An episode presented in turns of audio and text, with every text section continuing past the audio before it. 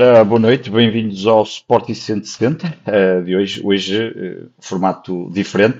Não temos cá a nossa querida moderadora Mariana, que está formato muito dois, bem. Dois marretas. Hoje é formato dois marretas. Hoje é uma versão do Patreon pós-jogos e, é e antevisão.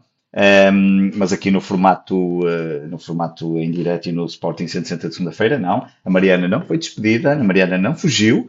Está nos Backstreet Boys, não é? Está nos Backstreet Boys a ver o concerto e muito bem. Eh, ela própria até já se tinha esquecido, o que é muito bom.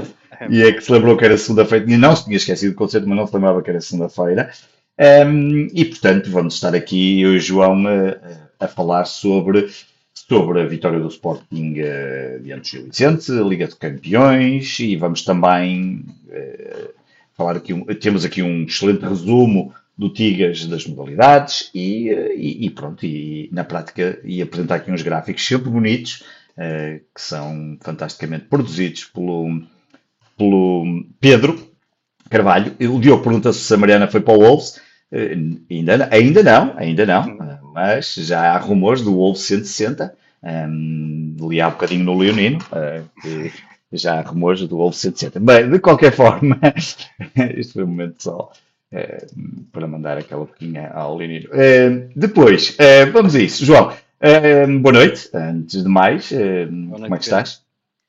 Está tudo, tudo, tudo melhor esta semana, um bocadinho mais calmo e, portanto, um mais com calma, mais tempo é. para, o, para o Sporting.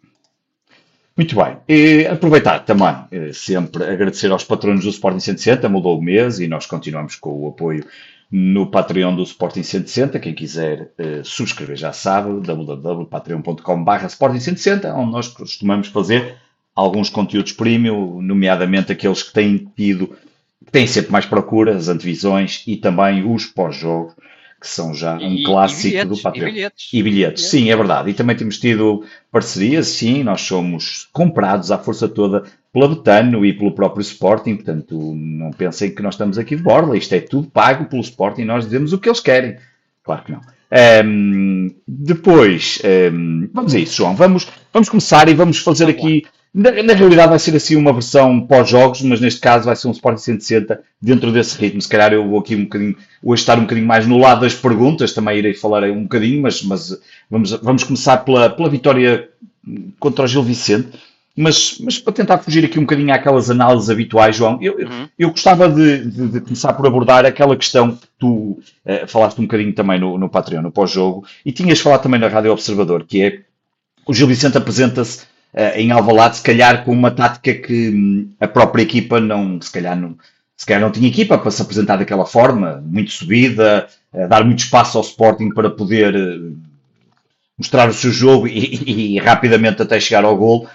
Um, a minha pergunta vai para isso, mas também o que é que é preferível? Um Gil Vicente que se calhar tenta jogar o jogo por jogo, às vezes se calhar ali numa certa ingenuidade, ou apresentar um futebol como o Vizela na luz e, e perder na mesma e até perder no prolongamento, entre aspas.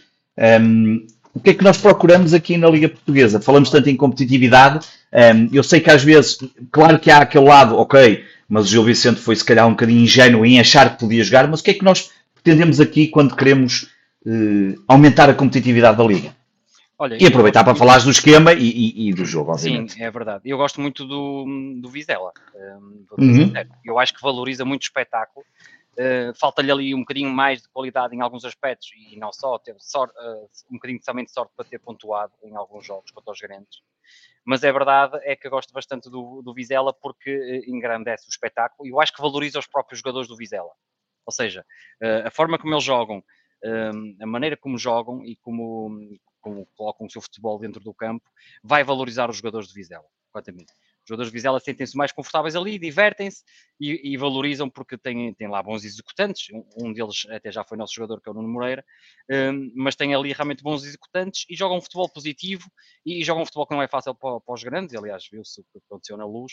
Mas eu, eu gosto bastante do. Um, do jogo do Vizela. Em relação ao Gil Vicente, eles realmente costumam jogar em 4-2-3-1, mas muita gente que vem a Alvalade um, com medo do futebol de Sporting muda para 5 defesas. Eles optaram por um 5-4-1 a defender, um, tiveram bastantes problemas. Eu, e, e, aqui nós podemos compartimentar os problemas do Gil Vicente. Primeiro problema uh, foi que o Sporting jogou com três centrais que sabem sair a, constru a construir portanto, apanharam pela frente, se calhar, o melhor Sporting em termos de, da fase de construção. Neste caso, Mateus Reis, uh, Marçá e, e, e Gonçalo Inácio. E, portanto, logo aí uh, complicou. Depois, eu acho que com este sistema deles, um, eles tiveram mais dificuldade na pressão, nos timings de pressão, e depois, eh, por outro lado, eu acho que eles jogaram com a defesa muito subida. E quando o Sporting, isso até podia funcionar, Pedro, se o Sporting não conseguisse ligar o seu jogo, ou seja, se não conseguíssemos ligar o, o nosso jogo, íamos bater diretamente da defesa para, para as costas do adversário e se calhar ia ter mais à vontade. A verdade é que o Sporting conseguia ligar muitas vezes pela direita para ganhar espaço para a esquerda, ou seja, atraíamos muito para a direita e depois a bola circulava para a esquerda e o Nuno Santos ataca muito bem a profundidade e, e por outro lado Morita teve em grande. Portanto, o Sporting ali com a qualidade dos três de trás, a conseguir ligar o jogo, um, quer para o Morita, quer para o Garte e quer para os avançados aparecerem entre linhas, e Paulinho uh, teve bastante bem também entre linhas, o próprio Pote, e a verdade é que hum, ao conseguir ligar o jogo, depois conseguimos e de frente para o jogo, mais claro. perto conseguimos colocar as bolas também nas costas do. do e quem gosta de gráficos, daqui a um bocado temos aí um dedicado só ao Morita, portanto, daqui a um bocado. É é, temos vários gráficos tradicionais, mas também temos um dedicado ao Morita. Deixa-me só, João, deixa-me, desculpa interromper, deixa-me só dizer aqui uma coisa porque está a acontecer aí. Eh, para quem não sabe, pode aparecer, vai aparecer aí pelo, no, no, principalmente no chat do YouTube, eh, porque ele já apareceu aqui ele tem vida própria e um, eh, foi, nós fizemos aqui um scouting e fomos buscar um bot à, à, à, Suécia e portanto aparece aí no chat do YouTube um Nightbot e eu já vi que ele já apagou aí um comentário automaticamente, eu posso ainda não ter configurado totalmente bem, mas ele, por exemplo, quando vê tudo, eh, mensagens em letras maiúsculas, ele apaga e diz para parar de spamar. Portanto, há aí umas atividades automáticas que eu ainda posso não ter configurado muito bem, portanto, malta, se o bot te irritar, hum, eu depois ainda vou fazer algumas experiências, tipo, se puserem 10%, ele manda logo para o menos, enfim, uh, tem aí coisas que ainda não estão bem configuradas, mas, mas é só para dar esse aviso. João, desculpa, tinha-te interrompido, mas uh, mas não, o Sporting conseguiu ligar muito bem o jogo meio campo. Nós realmente conseguimos ser superiores ali na zona do meio campo, muito, muito pela, pela qualidade da construção que nós tivemos e, portanto, é, conseguíamos fazer ali boas triangulações no meio campo, conseguíamos dar bastantes apoios e, e, depois conseguimos atacar bem a profundidade ou a variação do jogo e o Gil Vicente teve muitas dificuldades. Eu lembro-me de um passe, um Paulinho que baixa em apoio e consegue com um passe até de pé direito uh, isolar do lado direito, se não foi o Jogaio, foi o Trincão, mas é um grande passe e, portanto, a abordagem que o Gil Vicente teve Claro. Eh, falhou por três, por três momentos. Não, não, sequer, não estavam habituados, jogaram muito subidos, mas a verdade é que a fase de construção do Sporting favoreceu bastante o nosso jogo. Eh, como já vamos ver, nós com esta qualidade atrás até projetámos muito mais os alas e depois vamos ver claramente aí no gráfico. Se calhar já podes pôr o gráfico. Então, um, já vou meter o gráfico. Deixa-me só dizer também outra coisa. Perguntas que sejam, por exemplo, já está aqui uma pergunta sobre a Liga dos Campeões. Eu vou guardando aqui uh, e se quiserem ir fazendo outras perguntas, um, nomeadamente esta de João Garrotes, provavelmente, se calhar não fazia muito pior o Nightbot de Cosgai, mas vamos pôr já aqui os gráficos e eu... Não, olha, os gra... Qual é que quer, João? Eh, Aquelas táticas, aquele. Exatamente. Exatamente, e, é este mesmo. E, e, e, portanto, podemos ver este, este gráfico. Nós já vimos várias vezes este gráfico do Sporting, obviamente, mas uh, normalmente não, este 5 da frente não é tão acentuado. Um, eh, até o próprio Paulinho, conforme o Ruben Amorim disse, uh, que ia tentar pôr o Paulinho um bocadinho os metros mais à frente, e a verdade é que isso aconteceu. Nós temos aqui gráficos, já apresentamos onde o 20, que é o Paulinho, está mais recuado e está na linha do meio campo, neste jogo a posição média dele nem foi tanto essa, mas podemos ver que quer os Gaio, quer o Nuno Santos deram muita largura e, e muita profundidade, tanto que aqui podemos ver a tática, podemos dizer que quase, e, e em posse de bola jogamos muitas vezes em 3-2-5, e, e, é verdade porque a qualidade de saída dos três de trás permitiu que não fosse preciso um dos alas recuar tanto para dar apoios. E, portanto, conseguimos um, rapidamente, através deste, desta projeção, quer dos dois, uh, da frente, quer com a qualidade de saída de trás, é verdade é que conseguimos esticar o nosso jogo, conseguimos dar muita largura e o, e o Gil Vicente passou aqui um mau bocado. Tanto um mau bocado que uh, o jogador com mais passes até foi o José Marçá, um, exatamente, 63. E portanto o Sporting conseguiu aqui criar muitas dificuldades ao Gil Vicente. Nós fomos muito perdulários, como vocês se recordam do jogo. O Sporting podia ter facilmente obtido um resultado bastante alargado. Um, mas a verdade é que o Sporting conseguiu aqui, e muito bem, quanto a mim, fazer um, bom jogo, uh, também beneficiou, obviamente, desta, deste adiantamento do Gil Vicente. Claro. Mas a verdade é que este adiantamento tinha um propósito, que era pôr o Sporting em fora de jogo, tinha um propósito de, de, de, de, encurtar o campo. A verdade é que com a nossa qualidade também de construção, eh, com a grande divisão também de Morita e com a ligação que fizemos, isso não, não, não resultou claramente para o Gil Vicente e acho que demoraram muito tempo uh, a perceber isso e a mudar e o Sporting aproveitou e adiantou-se. E o Sporting marcando cedo, Pedro, isso já temos falado, marcando cedo, marcado primeiro, estamos muito mais confortáveis, o Sporting sentiu-se muito mais confortáveis e acabamos por ganhar de uma forma... E, e João, deixa-me só encadear aí uma pergunta que tem para fazer e também, ontem e ao mesmo tempo para encadear aqui algo que tem, que, que acaba por ser relevante, o, Sporting marca um golo que é anulado, um, foi por Paulinho. Paulinho, Paulinho faz o, o, seu jogo, uh, foi titular, um, desde que, desde que Paulinho foi titular, o Sporting nunca perdeu, não é? Era aquela estatística brincadeira que, que obviamente praticamente. Quando joga não... titular, o Sporting nunca perdeu. perdeu, exatamente, que ainda também tem poucos jogos. Mas a verdade é que eu queria que tu falasses aqui um bocadinho sobre a importância de Paulinho, um, ehm, especialmente na primeira parte. Digamos que Sport, há duas partes, obviamente. O Sporting tem uma primeira parte muito mais dominadora, uma segunda parte muito mais controladora. Exatamente, e, e, portanto, e percebes que de certa forma também um, a segunda parte seria com o resultado um bocadinho, bastante, um bocadinho, não, bastante favorável, um, que seria descansar, até porque o Sporting joga já amanhã, às 6 menos um quarto, diante do, do, do Marselha, e que já vamos falar nele, que não é propriamente uma equipa, neste momento vai com dois empates e sete vitórias na Liga, eh, tem, tem, tem, tem, tem, tido uma prestação que eu diria, eh, tirando o Paris Saint-Germain, Paris Saint-Germain que é quase, quase perfeita, mas, mas como é que tu avalias a, a questão de Paulinho? um, eh, na primeira parte, e, um, e, e queria só encadear aqui que é como é que tu ao mesmo tempo avanças em relação à frente de ataque para Marselha. Achas que vai dar continuidade ou mexe? Em relação ao, ao primeiro, à primeira questão, eu acho que Paulinho teve bem ali o período em que teve bem, em que recuou, faz, fez ligar o jogo, como aquele passo que eu te disse. Na, eu acho que foi prejudicado aquele, aquele lance fora de jogo, obviamente ele, ele avança um bocadinho mais do que, que devia quando viu o Nuno Santos, mas a finalização é boa e acaba por marcar. Um, e isso foi, foi pena que realmente o gol não tivesse surgido, acho que podia partir para uma, uma excelente exibição. Não jogou mal, foi útil, um, foi bastante útil até a nível defensivo, a nível também ali da construção. É verdade é que depois nunca teve assim grandes oportunidades, a não ser o, o que realmente teve em fora de jogo. E, mas, portanto, não foi uma exibição de encher do olho Paulinho, foi útil à equipa uh, a defender e na construção nos primeiros, nos primeiros momentos, mas não foi, não foi claramente o melhor jogador do Sporting. Uh, Paulinho, Edwards, Trincão. Foi para mim o melhor uh, para. Não, não, para, ah, quinta, para, para amanhã, para amanhã. Para amanhã. Eu, eu, eu, acho, eu acho que o Sporting vai jogar com o ataque móvel. Eu acho que o Sporting vai jogar com o ataque móvel. Eu acho que ele vai voltar a pôr Edwards, isto porque vai ser importante, hum, e depois já vamos ver, eu acho que vai ser importante ter um jogador com capacidade de um para um, para depois nós sairmos em transição quando for necessário, e, e nesse sentido eu acho que o Edwards... Amanhã voltamos além... ao mesmo esquema, não é? Sim. O Sporting acaba por ser quase o underdog aqui, eh, um esquema mais de tal como aconteceu em Frankfurt e até mesmo contra o, o, o Tottenham, dar algum protagonismo ao adversário e depois um, em Dortmund acabamos por enervar de tal forma que depois surtiu tão efeito que acabamos de fazer um grande jogo. Contra o Tottenham tivemos momentos, que, obviamente que o Tottenham teve mais ali momentos mais posse-bola, mas houve ótima altura que, que, que, o Sporting até um, foi para cima do adversário Uh, e amanhã voltaremos a esse registro. Já sei que o meu som está um bocadinho alto, já vou tratar disso, esse é um interno problema aqui. E o meu baixo, uh, não é? é pois, meu está normal. O, é, o teu está normal, o meu é que é um problema. E, e, eu depois também tenho um problema que não falo baixo. Mas sim, João, continuando a questão do, do Paulinho Edwards, o ataque móvel, e se quiseres, pode já encadear com a questão do Marça e do Justo, e encadeamos com o seguinte. Um, Adam voltou a fazer uma boa exibição na segunda-feira. Um, sim, é verdade Nava já agora três bolas que era um golo, acaba por marcar Exatamente. um golo no final numa distração defensiva do Sporting, eh, mas a verdade é que falhou eh, dois ou três golos também de, de umas, grandes, umas claras oportunidades, mas a Haddad teve muito bem. E um, Marçá, podemos falar já agora de Marçá Olha, e depois encadear com a pergunta. Exatamente. Sim, o, o, o, Marçá foi aquilo que o Ruben Amorim disse. É claramente, e quem vê o jogo é um, claramente um jogador da escola do Barcelona.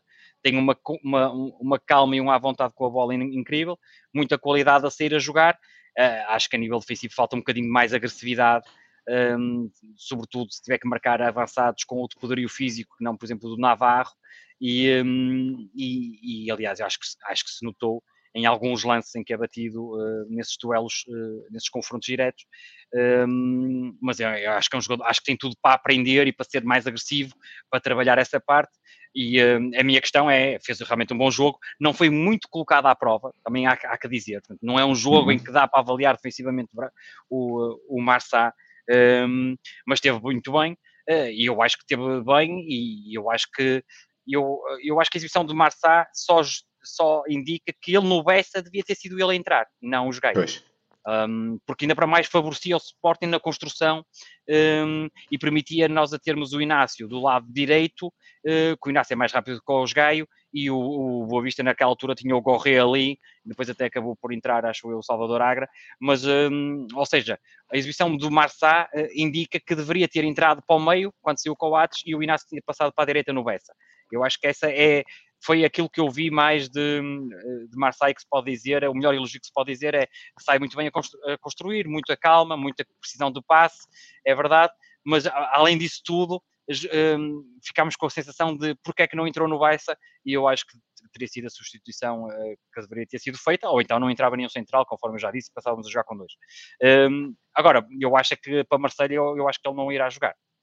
E a pergunta do Diogo é se vem para ficar, acho que Sim, bem para ficar no eh, plantel, bem para ficar no plantel. Questão, não, acho que não há dúvidas, titular, não é? Sim para, sim. sim, para ser titular vai ter que lutar bastante, mas pelo menos para ficar e para, e para ser opção, eh, parece que sim. deu uma, um, boas indicações e, portanto, dificilmente haverá aqui uma, um eu sucesso neste processo, não é? Eu acho que amanhã vai jogar o Reis na esquerda, o Inácio no meio e o Justo na, na direita acho que vão ser os três centrais do Sporting, um, até porque um, o Just é muito rápido e, portanto, o Sporting fica muito bem calçado em termos de, de rapidez, além do transporte de bola que, que, que é muito bom. Aliás, o, o tem lá uma jogada fantástica que galga por lá fora e depois faz um cruzamento até muito bem tirado para o Saltiris que, que apanha mal a bola e podia ter sido um gol do Grego, que até entrou bem outra vez, diga-se passagem, mas a verdade é que pá, quando eu vi o Just a correr tanto, hum, eu pensei, pá, não te lesiones outra vez, não estejas aí a forçar, porque o mais interessante era o jogo de, é o jogo de terça-feira, mas sim, o Marçá Olha, João, claro. mas acho que o Just vai, vai, vai ser titular. Vai ser titular. Uh, queres falar um pouco dos, dos, dos restantes uh, Sim gráficos em relação aos remates, cruzamentos e depois, se calhar, e depois vamos falar, temos que falar, obviamente. Primeiro vamos aos gráficos, pelo menos remates e cruzamentos. Um, penso que querias ter aí algumas condições. Depois temos que falar de Morita, como é óbvio, uma, uma grande exibição do japonês. Aqui pela, pelo gráfico podemos ver é que o Sporting teve bastantes oportunidades dentro e teve bastantes remates dentro da grande área, não é? E, portanto, que era uma coisa que falaste disso, ainda na semana passada falamos disso, dos poucos remates, não só de fora da área, que também já tínhamos vindo a falar e até, até curiosamente depois o, o, o, o Fatal fez um golo, não foi bem fora da área, mas falamos disso, e agora voltaste a insistir na questão dos remates e isto volta a acontecer quando contrastando com o jogo, só para recordar, com o jogo do passado, a última jornada, que foi contra o Boa Vista, que ainda por acaso ainda ontem levou 4-0 do Famalicão. Mas É verdade. E aqui não tivemos, reparem que os, os, três golos do Sporting são muito próximos da, da baliza, um, portanto, uh, isso reflete bem que o Sporting teve ali bastantes oportunidades para, para, para finalizar, para fazer golo. Um, eram, realmente tivemos ali grandes oportunidades, e, um, não concretizamos, mas o Sporting conseguiu entrar claramente na defesa do Boa Vista concretizou três, devia ter concretizado muito mais, uh, a meu ver, houve lá que deviam ter sido finalizados, mas isto mostra que realmente o Sporting conseguiu construir de forma a ter bom, boas oportunidades de golo e, e, em zonas muito próximas da, da baliza. E, um, Os cruzamentos, eu acho que é um ponto interessante na, na, análise, exatamente. exatamente. Aumentamos aqui o número de cruzamentos, obviamente que também, porque o Gil Vicente jogou com a, com a defesa e que a eficiência, jogou, não é? É, exatamente. E aqui a questão é, é a eficiência. Uh, e é mesmo isso que eu queria uh, salientar. Claro. O, Sporting, o Sporting teve alguns, uh, teve três cruzamentos do lado esquerdo e, e, três cruzamentos do lado direito eficazes, ou seja, que chegou ao destinatário. Mas poderíamos ter tido muito mais. Isto porque, por exemplo, eu lembro-me dois de Gaia que estão ali assinalados à direita, em que o Gaia poderia ter criado duas situações de gol iminentes que o jogador estava uh, sozinho e o Jogaio não consegue cruzar e cons não consegue colocar a bola ali no jogador. Perde-se duas grandes oportunidades. O Jogaio podia ter acabado o jogo com três assistências. Um, e até com um golo, mas era difícil a finalização. Mas, mas... E deixando só colocar esta nota, João, no jogo passado que tu falaste disso, Sim. na questão dos cruzamentos no Bessa, apesar de tudo, fizemos praticamente, não foi bem, mas fizemos um número elevado de cruzamentos, fizemos 18, neste jogo tínhamos feito 24, mas a grande diferença é que, como tu estás a dizer bem, neste estamos com 33,3% de eficiência, eficácia, e no anterior tínhamos tido 12,5%, tinha sido aquele problema, para quem não se recordar desses, desses dados. É verdade. E, portanto, é que é uma melhoria significativa. Triplicamos. O Nuno Santos também falhou alguns cruzamentos, diga-se passagem, outros conseguiu cruzar bem intenso, mas é verdade é que hum, é um aspecto que eu acho que o Sporting tem que melhorar, principalmente aqueles dos Gaio. Quem, quem, quem, for rever o jogo, há dois cruzamentos que os Gaio têm, acho que era o Pote, completamente sozinho na grande área, que era só, só fuzilar, ou, ou pelo menos tinha 80% de hipótese de concretização, e os Gaio só tinham defesa pela frente aqueles cruzamentos que têm que se fazer em curva, um, tensos ali para a zona da, da finalização, entre o guarda-redes e a linha de penalti, e a verdade é que o Gaio falha esses dois cruzamentos. E, e, não é preocupante neste jogo porque o Sporting ganha e teve muitas oportunidades, mas vamos imaginar, por exemplo, num jogo em que tem, só tem, vamos imaginar o jogo da manhã, em que tens ali um lance em que o Gaio uh, fica sozinho na direita e só tem um, um, defesa pela frente e não consegue cruzar a bola para a zona de finalização, é, é preocupante porque eu acho que são cruzamentos fáceis para, para, um, para jogadores deste nível e, um, e há que melhorar esse aspecto porque não se pode perder aquelas oportunidades. O avançado pode falhar ali à frente do guarda-redes ou, ou, falhar a finalização, às vezes não é fácil, a bola salta na relva e tudo, mas uh, tem que, aquela, aqueles cruzamentos têm que, dar, têm que dar uma oportunidade de golo porque é, é, é, um para um, só tinha um defesa pela frente, aquilo é fazer, é, é fazer a curva, e hum, não se pode falhar da maneira que se falhou, da mesma forma do lado esquerdo o Nuno Santos também falhou um ou dois ali que eram, que eram mais fáceis. Um, há, por exemplo, está aqui um dos cruzamentos, uh, curiosamente foi o do Just e foi bem efetuado, um daqueles pontos verdes que ele cruzou para a zona do penalti, um, que foi o Sotiris que depois uh, não, não concretizou. Mas isto é, é muito importante, é que houve aqui uma melhoria, mas ainda se consegue ver que em alguns aspectos neste jogo não foi problemático, mas num jogo, por exemplo, como o do Bessa, se tivéssemos eh, aqueles dois cruzamentos e tivéssemos falhado, tínhamos falhado duas oportunidades de gol que se calhar não íamos ter mais durante o jogo. E, portanto, é preocupante ver como é que se falha assim tanto cruzamento e é uma coisa que me escapa. Muito bem. João, e hum, eh, eh, temos que ir claramente. Há, há dois jogadores, o Gart também, hum, também, eu penso que foi até no, no Space que o que o Rodrigo dizia que como o, Gart nem, nem precisou de esforçar tanto, não é, pelo espaço que teve, e portanto não, não foi a, a, exibição dele, acaba, foi uma boa exibição, mas acaba por passar se calhar um pouco despercebida porque não, não, não foi um jogo que exigiu tanto dele, em contraste com, obviamente, com Morita, que acabou por uh, aquele passo fabuloso para o golo, mas, mas toda a exibição de Morita é, é, é, e até as próprias declarações de Ruben Amorim no final um, a, a deixarem claro um, o quanto podemos esperar deste, deste jogador, e depois ainda te vou pedir também para falares um bocadinho de Sotiris, porque eu acho que há ali pormenores de Sotiris que dão cada vez mais e reforçam cada vez mais uh, a importância que ele poderá vir a ter, uh, se calhar até mais cedo do que gostaríamos à espera, mas, mas vamos olhar para, para Idemasa Morita, o que é que tu nos tens a dizer sobre, sobre, sobre este jogador e sobre a exibição dele dentro do Gil Vicente? Olha, deixa-me só responder ali ao Alexandre Filipe. Um, Força. Faz aquela pergunta se é descabido pensar o, o Justo mal a direita. Ele já jogou a defesa direito. Um, é, só que aqui a questão do Justo jogar a ala direito tem dois problemas. Primeiro, porque ia ter um desgaste muito, muito muscular, muito fisicamente forte. e muscular. Sim, fisicamente, exatamente. sim. Uh, porque é um vai e vem constante. Um, e depois eu acho que se calhar o, o Ruben Amorim prefere que ele esteja à central, até por causa da, da velocidade que tem, um, e para ficarmos uma defesa até com bastante, com bastante velocidade, porque Inácio também não é, não é, é, é rápido e portanto, um, embora o Just seja o mais rápido, e diga-se passagem, Just é o central mais rápido, por exemplo, do FIFA, do jogo de consolas, do jogo de futebol, e portanto é, era arriscado muito pelas lesões, pela, pelo, pelo vai e vem constante, era, era muito arriscado. Embora se tivesse que jogar ali alguns minutos, ok, uh, seria possível. Um, em relação. Uh, um, em relação ao Morita, eu acho que é uma grande exibição. E, e, e, o Morita tem duas coisas. Primeiro, salientar a, a, educação do Morita, porque eu estava na rádio e comentei isso.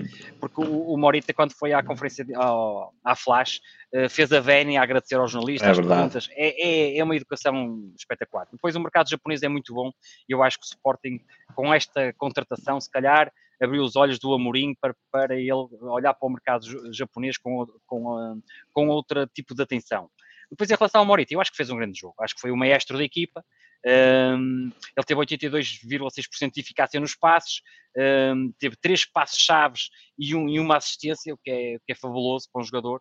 Uh, jogou os 90 minutos, uh, foi ele que conseguiu fazer a ligação. Uh, nós podemos ver aqui, por exemplo, na finalização, ele, há aqui uma coisa importante: o Morita apareceu, apareceu muito mais em zonas de finalização, ou seja, muitas vezes o Morita, e aquilo que se dizia que não aparecia tanto em zonas de finalização, portanto, em zonas ali na, no limite da grande área ou dentro da grande área. E neste jogo apareceu mais. Se vimos até ali o território de ações, podemos ver que Morita tem ali seis pontos dentro da área e três pontos ali na entrada da área, ainda tem três pontos ali na, na ala direita, portanto, imaginem onde o Morita andou, não é? Está ali na ala direita, eh, quase junto à bandeira de canto. E, portanto, um, mas os jogadores japoneses têm, são muito são muito formiguinhas, têm uma grande rotação e Morita tem um grande pulmão, é muito formiguinha a trabalhar, mas depois teve uma classe incrível a distribuir o jogo, os passos a serem certos uh, do pé dele é um autêntico farol para o Sporting, a meu ver, é um jogador totalmente diferente de Mateus Nunes. Um, eu acho que está melhor também defensivamente, um, isso também é muito importante para, obviamente, para o equilíbrio da equipa do Sporting e, e, realmente acho que está a crescer, acho que está a ganhar outra confiança, não só nele, mas até nota-se naquela, naquela ajuda que tem, ou, ou naquela, nesta nova relação que tem com os colegas de equipa, nota-se que está, está mais entrosado e, e, tem tudo para ser realmente um, um grande jogador. E à medida e os jogadores valorizam mais à medida que tornam-se também jogadores mais ofensivos, né? À medida que ele tiver esta capacidade de aparecer junto às áreas de finalização, ele até remata bem, de fazer mais remates, de começar a marcar mais gols, é um jogador que vai valorizar ainda mais e acho que vai se tornar mais importante não para. Este. Não faz mal. Ganhei. Mais importante para o. É isto que eu quero fazer. Para o Sporting. E, e, eu acho que este quadro é, é, fantástico. Não sei quem, se as pessoas podem aí comentar, mas eu acho que este quadro diz muito. As ações do Morita, ou seja, a zona nevrálgica onde ele atuou mais, obviamente, e a posição média é ali no meio, mas ele andou por todo o campo e, portanto, isto revela uma grande capacidade não só física, não é? mas claro. disponibilidade para o jogo, que é característica dos jogadores nipónicos. Um, mas depois, por exemplo, vemos aqui o mapa de passos. É verdade é que ele consegue fazer a ligação, um, consegue fazer três passos chaves e, e eu acho que está-se a tornar realmente um jogador cada vez melhor. Um, e curioso é que muita gente duvidou dele na aquisição, na aquisição não sei se te recordas, muita Sim. gente até uh, uh, diria que que disseram mesmo que alguns jogadores do, dos rivais eram melhores que Morita contratados para essa posição, mas eu acho que Morita vai calar muita gente, da mesma forma que eu acho que ele está a conquistar o Ruben Amorim, eu acho que ao início ainda tinha algumas Epá, dúvidas. A declaração do Ruben Amorim no final do jogo é de quem já está naquela está, fase é? do, do, do, encantamento, já está a começar, começou a namorar e tal, e agora já está mesmo um, a, a gostar do que está a ver. João, eh, eu sei que é uma pergunta que eu não acho que seja difícil no sentido em que quem é melhor Maurita 2022-23 ou João Mar 2021?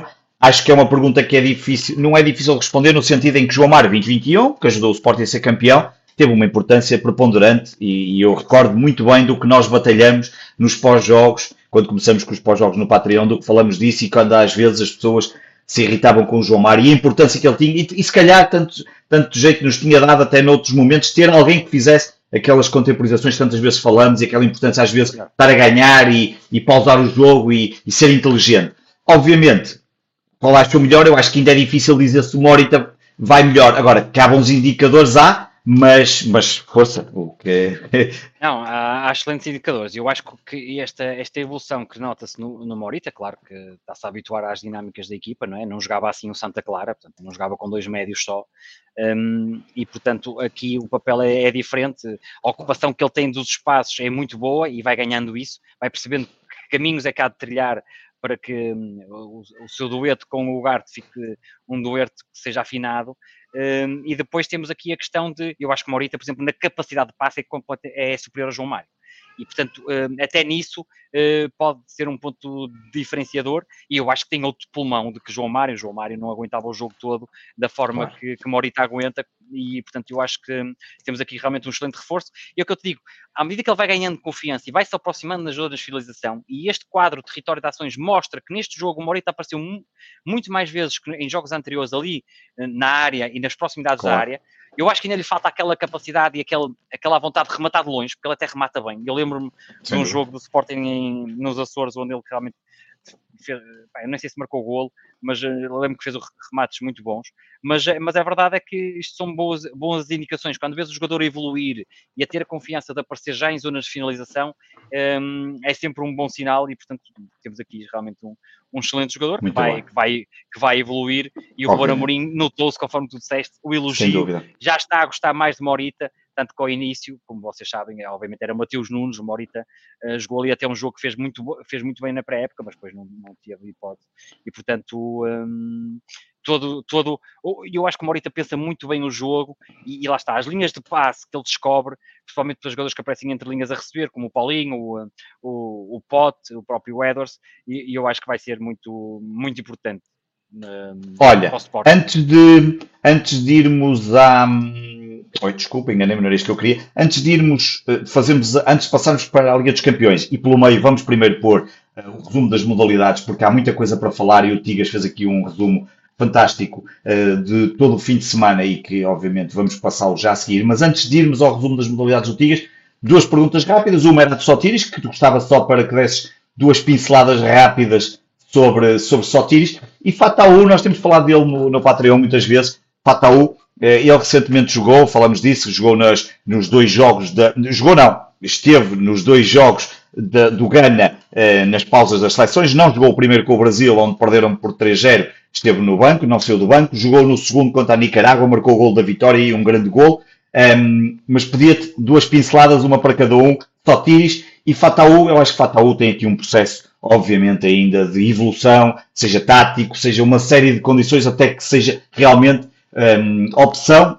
Quero acreditar que o Ruben Amorim não está, não está obviamente esquecido dele, ainda é muito cedo, mas duas pinceladas rápidas para Sotiris e para Fatal. O Sotiris tem entrado sempre bem nos jogos, que é um excelente indicador. Um, é, eu acho que o Sotiris é muito confiante, confiante naquilo que faz. Um, tem uma personalidade muito boa, ou seja, ele assume o jogo, não se esconde, porque entrando, entrando eh, nestas fases, às vezes, podia se esconder um bocadinho do jogo, não se esconde. Um, progride muito bem com a bola. Eu acho que já há coisas que ele faz muito bem. É muito agressivo, sem bola, já sabemos, mas uh, tem uma grande capacidade física e eu acho que vai, vai evoluir muito, porque vai se habituar às dinâmicas do Sporting, é o que eu digo. Não é assim tão fácil como as pessoas pensam. Um, e, portanto, eu acho que o Sotiris vai, vai crescer. Eu acho que ele, eu já tinha dito, eu acho que ele realmente é um 6 com características de 8. Pode se tornar um 6 muito valioso para o Sporting, porque vai ser um 6 com capacidade de projeção para o ataque. Ou seja, além de recuperar a bola, pode sair logo ali disparado e desequilibrar as equipas adversárias queimando linhas. E, portanto, eu acho que vai ser eh, esse tipo de jogador. Uh, obviamente também pode jogar a 8.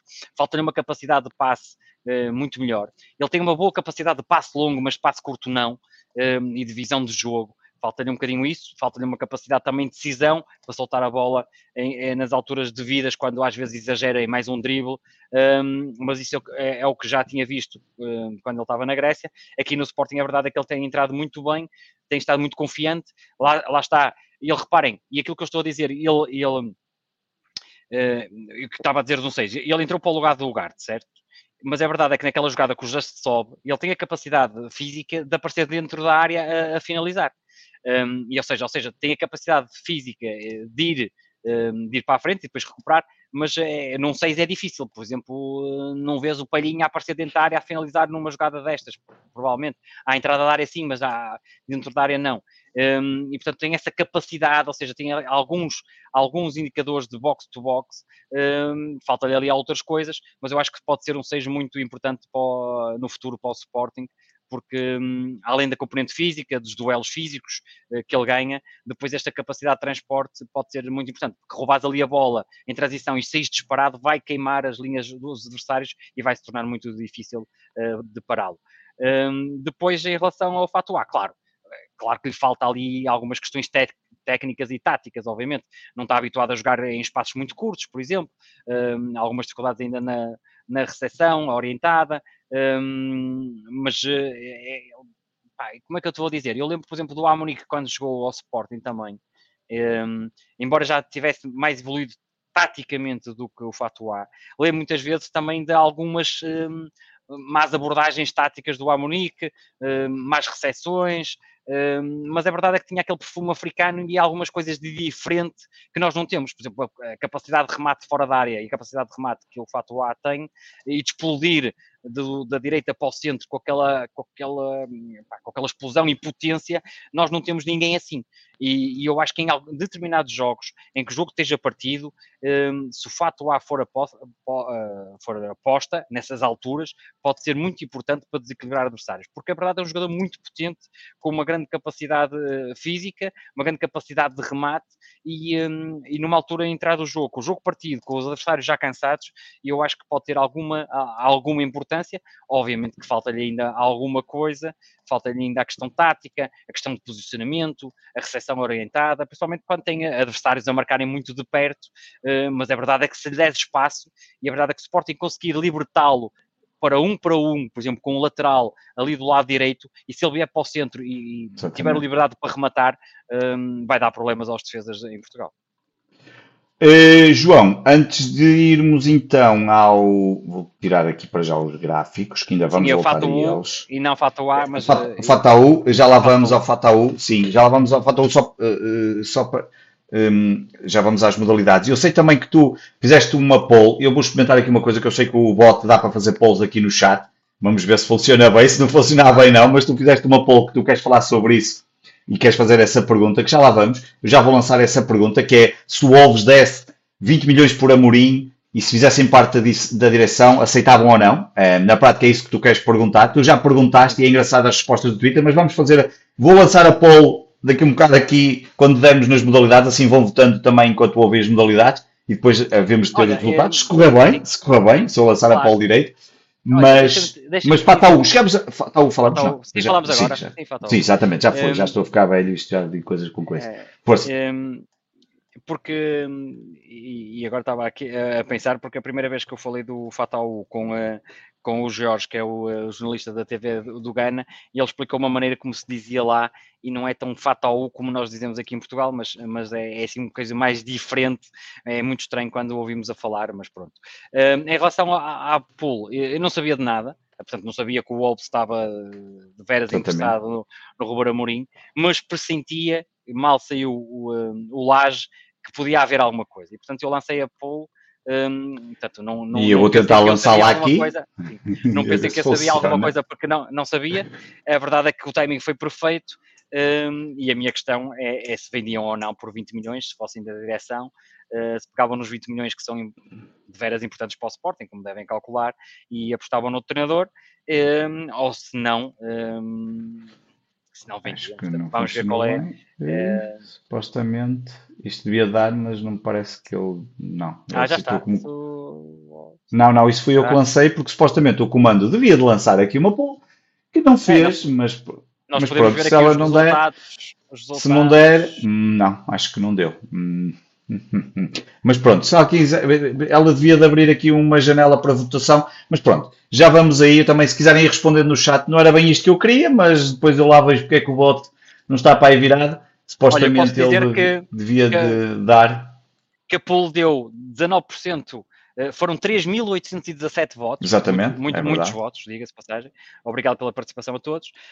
Um, 19% não vendiam, uh, 19% vendiam, desculpem, e 81% uh, não vendiam. Portanto, claramente, um, os adeptos de Sporting preferiam ficar com o Ruben Amorim, não ter os 20 milhões, uh, mas contar com o treinador português. E, e, eu acho que vai pelo mesmo caminho aqui. Uh, acho que iria pelo mesmo caminho. Já voltamos a isso, já vamos voltar também à questão do, do jogo na Liga dos Campeões amanhã. Vamos agora para o resumo das modalidades pelo grande Tiago Botelho, o nosso Tigas. Um, hoje são que vale a pena, eu vi já, é, é, grande, hoje, hoje um resumo que merece, são muitas modalidades, e portanto, mas valem, valem todos os 11 minutos que vamos assistir aqui do Tiago e eu já vou lançar e vamos a isso. O resumo das modalidades pelo Tiago Botelho, o nosso Tigas. Vamos a isso. Boa noite, Mariana. Boa noite, João. Boa noite, Pedro. Olá a todos os ouvintes do Sporting 160. O handball disputou a primeira mão da segunda ronda da fase de qualificação para a fase de grupos da EHF European League no pavilhão João Rocha. Recebemos os dinamarqueses do Bro Silkeborg e vencemos por 31-22. Grande primeira parte em termos defensivos, a ser de uma defesa 6-0 que era profunda, mas mesmo assim conseguia controlar o pivô adversário, que é um dos pontos fortes do Silkeborg. Tima nos se logo aos dois minutos e dá lugar ao brasileiro Eri Silva, que acabou por ser um dos melhores em campo. E após um parcial de 6-2, o Sporting começou a acumular erros e a restante primeira parte foi péssima em termos ofensivos, com muitos erros e pouca velocidade no ataque. O Silkeborg não conseguia marcar no meio campo e aproveitava a sua verticalidade nas transições para recuperar. Ao intervalo, o Sporting tinha apenas 48% de eficácia de ataque. Na segunda parte, a atuada defensiva manteve-se excelente. A boa defesa levava a contra-ataques e ofensivamente o Sporting estava mais determinado, com maior velocidade e, sobretudo, mais eficaz. Já com 7 gols de vantagem, o Sporting aproveitou o facto de Toff Tansen já estar com duas exclusões e passou a jogar mais com o seu pivô, variando ainda mais o seu ataque e aumentando ainda mais a sua vantagem, que chegou aos 8 gols aos 18 minutos. O Silkeborg reagiu, colocou 7 contra 6 no ataque, mas graças a uma defesa que basculava de forma quase perfeita e com Leo Maciel confiante, com o punhado de defesas que já levava, o Sporting foi aumentando e controlando o jogo, chegou a estar com uma diferença de 10 golos e com posse para fazer 11. Acabamos por levar 9 golos de vantagem para a segunda mão, num enorme jogo defensivo, com ótimas prestações de quase todos, mas com grande destaque, a meu ver, para Léo Maciel, Lady Silva, Gassamá e Folquês. Martim fez 5 golos, Kiki Gassamá, Valksac e Foqués 4 cada. No fim de semana, jogo em Águas Santas, vencemos por 29-27, um jogo num terreno difícil onde o Porto já tinha perdido pontos na primeira jornada, no meio de uma eliminatória decisiva para a nossa época e saiu o pivô Jonas Tidman. O Sporting acabou por ser competente na primeira parte, chegando mesmo a ter uma vantagem de 6 golos, e na segunda, alguma gestão da nossa parte e uma subida de rendimento dos meiados tornaram o jogo muito equilibrado, com o Sporting a nunca conseguir descolar do marcador, embora o resultado nunca tenha parecido estar em causa. Martim com 6, Valkzak com 5, Kiki Salvador com 4 foram os nossos melhores marcadores. O basquetebol estou o torneio de qualificação A para a fase de acesso, para a fase de grupos, de acesso à fase de grupos da FIBA Europe Cup, assim é que é, peço desculpa, e nas meias finais defrontámos os alemães do Göttingen, vencendo por 84-83. Uma primeira parte mostrou um Sporting muito nervoso e apesar da boa defesa alemã, que fechava bem a zona interior e exterior, daí também nossas, as nossas poucas tentativas de lançamento de 3 pontos, os leões estavam pouco esclarecidos no momento ofensivo. Já os alemães mostravam-se fiéis àquilo que se tinha visto no dia anterior, um forte jogo 2 contra 2, muito apoiado no bloqueio direto e na explanação do seu ataque pela linha de 3 pontos, variando muito bem entre o jogo interior e exterior. Só após o início da rotação nos alemães e do aumento da pressão defensiva, por forma a retirar tempo de ataque e organização aos alemães, é que o Sporting começou a equilibrar o jogo em termos de pontuação. Ao intervalo, perdíamos por 5 pontos, já tínhamos cometido 10 turnovers e o único ponto positivo do jogo era verdadeiramente o nosso domínio nas tabelas defensiva e ofensiva. No terceiro período, o Sporting tentou acelerar, mas o nervosismo e atabalhoamento manteve-se. Fruto dessa confusão, o jogo continua com muitas faltas, tendo Travante feito a sua quarta falta, por exemplo, 2 minutos e 30 depois do início do terceiro período.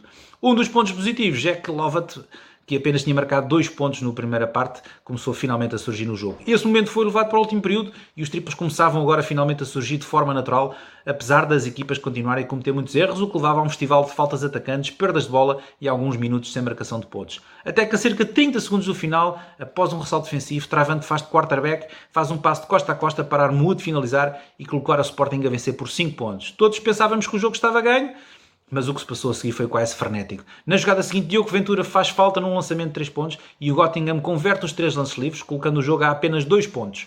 No ataque, bola na mão de Lovat, que estava imparável, sofreu falta e este apenas converteu um dos lances livres, deixando o Sporting novamente a vencer por 3 pontos.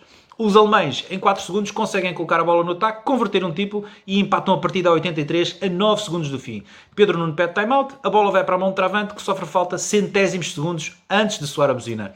Na linha de lance livre, Tony Tony converte apenas o primeiro, não sem antes a bola bater em tudo quanto era lado do ar, acabando por dar assim a vitória aos Leões por um ponto. Tanto sofrimento foi desnecessário face à qualidade e experiência que o Sporting tem, embora deixe a ressalva que os alemães souberam sempre contrariar-nos defensivamente, colocando-nos muitas dificuldades em conseguirmos fazer o nosso jogo. Lovat foi MVP com 25 pontos, 23 deles na segunda parte, 3 triplos, 3 ressaltos, bem coadjuvado por Travando, que acabou por fazer um jogo ofensivo discreto, mas mesmo assim terminou com 18 pontos, 6 ressaltos e 3 assistências. Na final do torneio A, recebemos, uh, recebemos quer dizer, vencemos os, o Antwerp Giants da Bélgica por 98-85. Um jogo que começou equilibrado com o Sporting a estar muito agressivo na defesa, mas algo perdulário no ataque, com o ataque a depender muito da bola na mão e da forte presença interior de Radic. Fener entra com 14-12 a nosso favor e vem do banco verdadeiramente on fire. A equipa ganhou confiança, começou a pressionar logo na reposição de bola dos belgas, e os dois contra uns defensivos em meio campo eram bastantes. No contra-ataque, o Sporting ganhou uma boa vantagem para o segundo período e os belgas, no segundo, no início do segundo quarto, colocam a bola no mando do seu pequeno base, criando aqui uma vantagem com o bloqueio direto, abrindo o ataque para linhas de 3 pontos e com um parcial de 8-0 voltam a reequilibrar o jogo. a pressão do, defensiva do Sporting era nesta altura muito pouco eficaz. Valeu-nos infeliz, felizmente a nossa capacidade ofensiva para irmos marcando também, respondendo aos bons momentos dos belgas com triplos de parte a parte. No terceiro período, o Sporting regressou forte, a pressão defensiva manteve-se, o que levou ao cansaço dos belgas, que tem uma rotação mais curta em termos de qualidade, e começou a encher-se de faltas. O Sporting entrou no quarto período com uma vantagem de 17 pontos e 3 triplos seguidos e um parcial de 9-0 no início do último quarto, aumentam esta vantagem para os 26. A partir daqui houve algum relaxo defensivo da nossa parte e o Antuérpia recupera fruto do seu jogo exterior, chegando a estar perigosamente a 14 pontos. Pedro Nuno pede um time-out e o Sporting regressa à marcação regular pontos num verdadeiro showdown de triplos até final. Ainda deu para estrear o jovem João Tronic, que entrou alguns segundos do fim. O jogo terminou com uma diferença de 13 pontos, que acaba por interessar aos belgas, que se também qualificam para a fase de grupos uh, como lucky losers. O Sporting fez um belíssimo jogo, muito assistente na sua defesa, que colocou-nos, que colocou sempre muitos problemas aos belgas, seja em meio campo, seja na reposição de bola logo debaixo do cesto, e ofensivamente conseguimos ótimas percentagens de lançamento, com 14 triplos marcados e um bom aproveitamento do contra-ataque e jogo interior. Lovat fez um jogaço e foi novamente o MVP do jogo com 32 pontos, 5 em 8 de lançamentos de 3 pontos, 68% de eficácia de lançamentos de campo e 3 roubos de bola, acabando também por ser importante defensivamente ao marcar o base belga Earl Watson. Fenner fez 24 pontos com 4 em 6 de 3 pontos e 66% de lançamento de campo. António Monteiro 3 triplos e 11 pontos e Travante que voltou a fazer um jogo discreto em termos ofensivos Terminou mesmo assim com 8 pontos, 8 ressaltos, 4 assistências e 4 roubos de bola. O futsal feminino deu início ao campeonato na primeira jornada da Liga Placar. Eh, foi até Baguinho do Monte em Rio Tinto vencer o Gondomar por 5-4, com gols de Sofia Rosendo, Marisa Amorim, Débora Lavador e um bis de Carolina Pedreira. O futsal masculino deu também início à Liga Placar. Neste caso, o jogo foi no pavilhão João Rocha. Recebemos o Elétrico e vencemos por 2-1 com 1 igual ao intervalo. E este foi um jogo mais difícil do que, se esperaria, do que se esperaria e que chegou a estar com o resultado perigosamente atado durante bastante tempo, embora o Sporting tenha tido mais do que ocasiões para o vencer de forma tranquila. Aliás, a vitória foi justíssima e diria eu até que peca por escassa. Gols de Esteban Guerrero e Ziquité. O hockey feminino na segunda jornada recebeu no pavilhão João Rocha Stuart Carvalhais e empatou 6 bolas. As visitantes entraram com tudo e aos 3 minutos já ganhavam por um 0. Depois, o Sporting não aproveitar, depois do Sporting não aproveitar o cartão azul mostrado à Stuart, as jogadoras da linha de Sintra não desperdiçaram o cartão azul mostrado ao Sporting e numa rápida transição de 2 contra 1 fazem o 2-0. Pouco depois 3-0, com um Sporting muito apático no jogo. O Ricardo Pereira pede um tempo técnico e os jogadores voltaram efetivamente com outra atitude. Ofensivamente e através de boas combinações conseguimos reduzir, mas a Stuart logo depois aumenta para 4-1. Até o intervalo o Sporting não esmoreceu, continuou a praticar um bom hockey e conseguiu ainda reduzir para 3-4. Na segunda parte, o Sporting surgiu muito intenso, com o jogo a ter um ritmo bastante elevado e a pressionar bastante, e Stuart efetivamente não conseguia sair em contra-ataque com critério, mas o nosso gol tardava em surgir. Curiosamente, quando a Stuart começou a subir mais em campo, o Sporting fez, marca dois gols e faz a remontada. Pouco depois, na saída de um time-out, perda de bola junto à baliza e gol para a Stuart. 5-5 no marcador. O jogo continuava a um ritmo tremendo e com um golpe e contra-golpe, até com um golpe, com golpe e contra-golpe, assim é, é, peço desculpa, até ao penalti que dá o 6-5 à Stuart. A partir daqui, a equipa quebrou fisicamente e, e, e psicologicamente e fruto da pouca rotação perdeu também algum discernimento, embora mesmo assim tenham continuado a lutar até final. A cerca de 30 segundos do fim, num rapidíssimo contra-ataque, o Sporting empatou num gol onde a bola parece que não entra de todo. Grandíssimo jogo do Hockey Patins, que teve por vezes um ritmo frenético. Quando esteve por cima, o Sporting foi melhor equipa, ora sufocando a Stuart, ora exibindo boas combinações ofensivas, mas a equipa da linha de Sintra teve o mérito de nunca se desmanchar e contrapor sempre que podia, acabando o empate por vezes por ser, a meu ver, um resultado, o resultado mais justo. Uma palavra para as Leões que com uma rotação já de si curtíssima, sem Sofia Moncova ilusionada e com um cartão azul no jogo mostrado, conseguem realizar o enorme jogo de, de entrega e superação. Bis de Rita Batista e gols de Inês Arraes, que acabou por fazer o gol da noite, Catarina Barbosa e um gol para cada uma das manas, Margarida e Inês Florencio. O hockey masculino teve dois jogos esta semana, à meia da semana fomos até ao pavilhão Fidelidade ser goleados pelo Benfica por 5 a 1 e depois da vitória do Porto, na primeira jornada, frente ao Porto na primeira jornada, novo jogo grande na segunda jornada. Ambas as equipas foram fiéis aos seus princípios de jogo. O Sporting atacava muito por fora para tentar ter a vantagem na zona central, mas o Benfica fechava-nos muito bem essa zona central, o que nos colocava muitas dificuldades em criar oportunidades. Os encarnados aproveitaram muito bem as transições para criar perigo, mas encontravam pela frente sempre um super girão. O jogo foi sempre bastante intenso e com oportunidades de parte a parte, embora o Sporting tenha sido sempre uma equipa que tentava colocar algum gelo no jogo. Mas, ainda antes do intervalo, e curiosamente numa rápida transição, acabamos mesmo por marcar por Tony Pérez após a assistência do Romero. Na segunda parte, o Benfica voltou muito mais pressionante e com vontade de mudar as coisas e em menos de um minuto empata o jogo. Com o Sporting a jogar com menos um, sofremos o 2-1, para cerca de um minuto depois sofremos o 3-1 após uma jogada individual. A partir deste momento o jogo mudou. O Benfica passou a estar muito mais confortável, passaram eles a colocar gelo no jogo, parecendo também estarem melhores fisicamente, e o Sporting tentou ir atrás do prejuízo, tornando-se mais vertical e rápido no ataque. Acabamos por sofrer o 4 numa recarga um livre direto e o 5 no final surgiu já com o Sporting completamente morto para o jogo. O Sporting não fez um bom jogo, não conseguiu acompanhar o ritmo que o Benfica imprimiu, sobretudo na segunda parte, e a derrota acabou por ser natural face àquilo que se viu em pista. No fim de semana da terceira jornada, fomos até ao Conselho de Oeiras visitar o Passo de e vencer por 4-3, com 3-0 ao intervalo e 4-0 já na segunda parte. O Sporting parecia ter tudo controlado, mas infelizmente em 3 minutos o Passo de reduziu perigosamente para 2-4 e até final o jogo acabou equilibrado, com o Sporting a não conseguir fazer a gestão da posse de bola, nem a ser eficaz. O Passo de conseguiu reduzir a 10 segundos do fim, e pasmem-se, a escassos 2 segundos do final consegue ter uma grande penalidade a seu favor para poder empatar o jogo. Valendo São Girão que segurou o resultado. O Sporting fez um jogo inconstante, ora foi uma equipa muito pressionante e intensa, ora foi uma equipa que não soube gerir a posse de bola e o resultado, mostrando alguma intranquilidade e se calhar até algum nervosismo. Bis Nolito, um deus de bola parada, gols de Tony Pérez e Henrique Magalhães. Bom, é tudo por agora. Saudações leoninas a todos. Digas alto.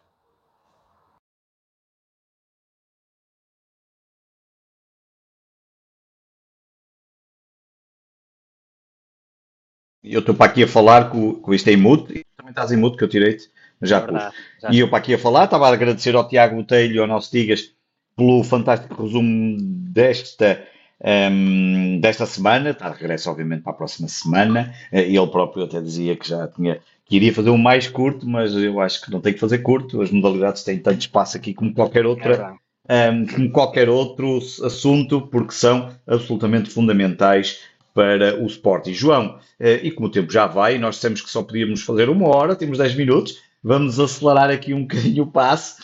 Um, vamos a isso. Liga dos Campeões, o Sporting joga amanhã, o último jogo da primeira, da primeira ronda de três jogos, portanto, digamos, contra hum, a primeira fase de três jogos contra os adversários. Também o último jogo que fazemos às 5h45, depois os outros três jogos serão todos às 8 da noite. Uh, o Sporting vai à casa do Marseille. O Marseille este ano ainda não perdeu para a Ligue 1. Tu já vais falar aí também um bocadinho do último jogo contra o Angers, acho que foi isso, não é? Que, que eles ganharam. Um, também da sua de eficácia e, e, nomeadamente em termos de pontos.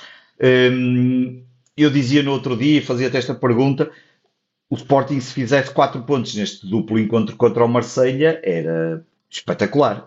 4 pontos em 6 possíveis e era quase uma garantia de que continuaríamos na Liga dos Campeões. Um, o Ruben Amorim hoje já deu o a dizer que não vai lá para jogar para o empate, porque isso, e como sabemos, normalmente dá mau resultado, e porque é o Sporting, obviamente usou aquele argumento tradicional, equipa grande, mas obviamente que na cabeça de Ruben Amorim estará também a estratégia perante um adversário que efetivamente está a jogar bem, e nós sabemos que temos tido um certo azar, digamos assim, porque temos apanhado sempre os adversários nos seus melhores momentos. Foi o Boa Vista, que apanhamos no melhor momento e depois ontem o melhor momento da, acabou, levou 4, apanhamos no outro dia o Chaves, foi o Portimonense, já foi o Rio Ave, eh, já foi o Porto. O Porto, por acaso, também acho que apanhamos no melhor momento, olhar para os jogos que depois fez. Se bem contra o Braga, já não, eh, também teve ali uma exibição que a ver, eh, coisa que foi bem. Mas vamos a isso. Como é que tu vês o jogo amanhã, à tarde, diante do Marseille? Olha, eu espero estar enganado, mas eu, eu acho que o Marcelo é o adversário mais difícil em termos futbolísticos para o Sporting, apesar da mais-valia do Tottenham, do Tottenham, em termos de, de, sistema de, jo de, jogo e do que eles jogam, eu pá, acho que é aquele futebol que não mais complicado para nós. Eu espero estar enganado e que amanhã uh, se repita uma grande vitória. Aliás, o meu prognóstico é um 1.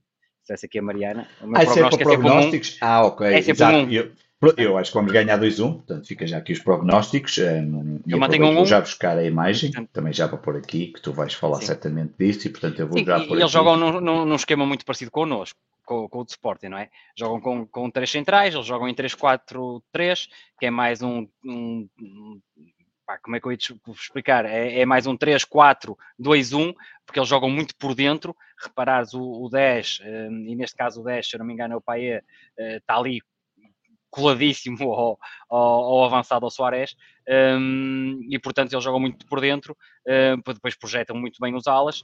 Um, tem um jogador muito hum, que eu acho que, que, é, é, complicado, que é o Gerson, que vai ser muito difícil, mas tem jogadores, por exemplo, o, o Soares, que era do, do Granada, hum, que eu até tinha indicado na altura ao Sporting. Uh, por exemplo, o avançado. Depois eles têm o Dimitri Payet, que não precisa de apresentações, têm o Alexis Sanchez, claro. que está a jogar no teu Manchester United, uh, têm o Gerson do Flamengo, um, têm o, o Guendouzi, que, que, era do, que já foi do Arsenal. Um, pá, eles têm realmente muitos bons jogadores. o Bailey, o... que era também está emprestado do Manchester United, do defesa. Exatamente, tem o Mbemba, que era do Porto, por exemplo. Um, uhum tem uma mesma que era do Porto, portanto, são realmente, hum, têm, têm, grandes, epá, têm grandes jogadores, e, mais do que grandes jogadores estão a jogar bem. Um, lá está, jogam muito por dentro aqui o, os avançados exteriores jogam muito por dentro. Uh, vai ser um futebol, vai ser difícil. O Gerson está, está em grande forma, por exemplo. Um, vamos ver o que é que, um, o que, é que pode dar. Uh, o Sporting tem que ter muita atenção realmente uh, a estes movimentos com os jogadores por dentro. Eu acho que o Ruben Amorim está mais que, que avisado sobre isso. Um, outros aspectos que eu acho que, que é fundamental é, o, é, a maneira como o Sporting vai encarar o jogo.